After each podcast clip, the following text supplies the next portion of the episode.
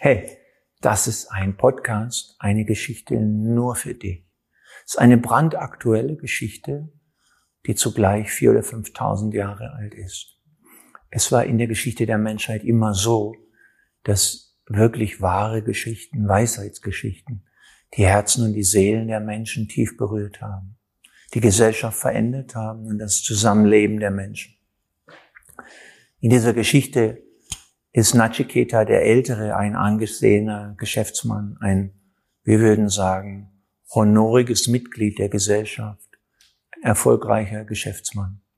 Und es soll ein Tempel neu gebaut werden. Und dann sagt Nachiketa der Ältere, ja, ich spende meine ganze Kuhherde. Also die Geschichte spielt im alten Indien. Sie könnte auch in den USA oder in Russland oder in China oder wo auch immer spielen spielte im alten Indien. Er sagte, ich spende meine ganze Kuhherde und ein Teil meines Besitzes. Und alle sagten, wow, das ist ja edel und, und äh, wir werden deinen Namen auf dem, äh, auf dem Stein der Grundlegung äh, würdigen und dich als den, den Schöpfer, äh, den größten Unterstützer würdigen. Und sein Sohn Nachiketa, der Jüngere, war 16 Jahre alt. Und es war immer das Privileg in jeder Generation, das Privileg der Jugend, kritisch zu sein, rebellisch, die Heuchelei, die Doppelmoral und auch die Berechnung der Elterngenerationen zu durchschauen und auch anzubrangen, um das Leben weiterzuentwickeln. Und so sagte der Junge zu seinem Vater, hey Papa, ich meine, diese Kühe, wenn die grasen und den Kopf nach unten bewegen, habe ich Angst, dass sie überhaupt noch mal hochkommen. Und du tust so, als wäre das irgendetwas von Wert und auch was du sonst noch geben möchtest, das machst du doch nur, um in den Augen der Gesellschaft gut dazustehen.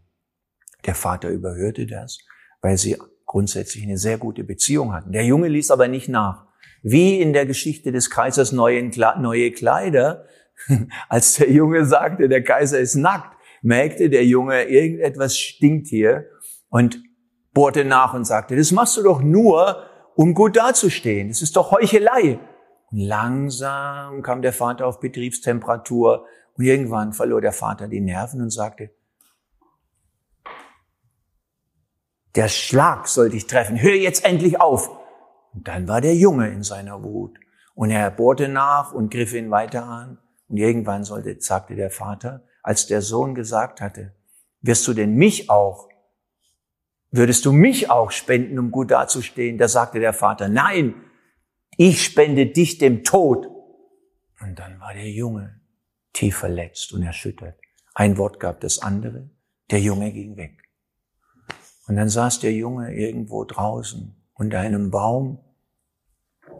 Er spürte den Schmerz des Streites, so wie wir manchmal, wenn wir streiten mit einem Menschen, der uns wirklich wichtig ist. Und wie die Jugend immer, die Jugend geht neue Wege. Das ist ein Privileg der Jugend. Die Jugend kämpft für die Freiheit, für den Frieden, für neue Gesellschaftsformen, Bildungsformen und all die anderen Dinge. Und der Junge beschloss, dorthin zu gehen, wo er wirklich finden würde, in das Land des Todes. Niemand war bisher dort gewesen. Und der Tod, der Herrscher des Landes, der Tod, des Landes des Todes heißt Jammer. Jammer. Und unser Junge machte sich auf den Weg, so wie du und ich einmal, als wir Ideale hatten in unserer Jugend, als wir träumten von dem Frieden, der mehr ist als die Abwesenheit von Krieg, der mehr ist als Geopolitik und verdeckte Machtinteressen. Der Junge ging mit dem Feuer, ich will es wirklich wissen, ich will der Sache auf den Grund gehen. Und er reiste, es war ja eine Geschichte aus den alten Zeiten, ist es durch viele Täler, über viele Gipfel. Er reiste lange. Und dann kam er an die Schwelle des Landes des Todes. Und natürlich ist das auch eine innere Reise. Er kam an die Schwelle des Landes des Todes. Und die Helfer des Todes, die Seuchen, die Kriege, die Katastrophen, empfingen ihn sehr verwundert. Noch niemals hat er ein Mensch freiwillig Einlass begehrt in das Land des Todes.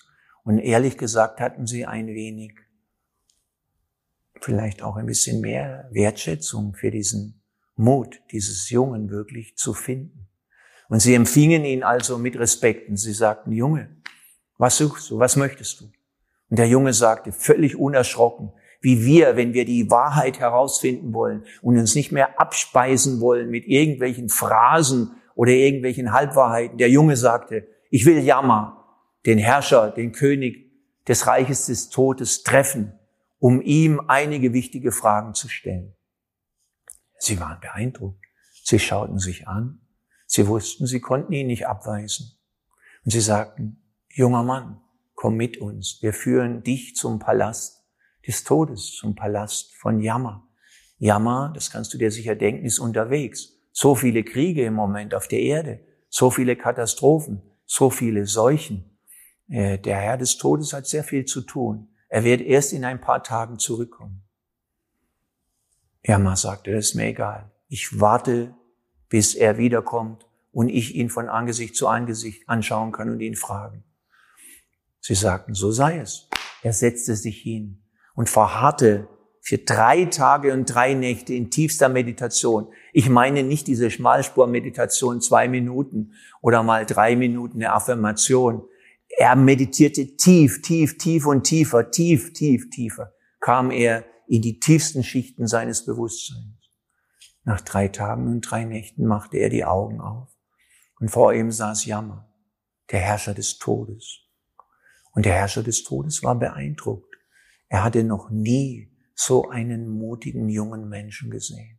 Sie schauten sich lange an, wie alle, die wirklich wissen wollen, wie alle, die sich nicht täuschen lassen wollen, egal wie geschickt die Propaganda auch eingefädelt ist und eingeträufelt wird. Und dann sagte der Herrscher des Todes, Junge, was möchtest du? Warum hast du diesen Weg gemacht? Du beeindruckst mich in deiner Beharrlichkeit. Und der Herrscher des Todes sprach weiter, was möchtest du von mir? Und Nachiketa, der Jüngere, sagte, ich bin gekommen, um zu finden.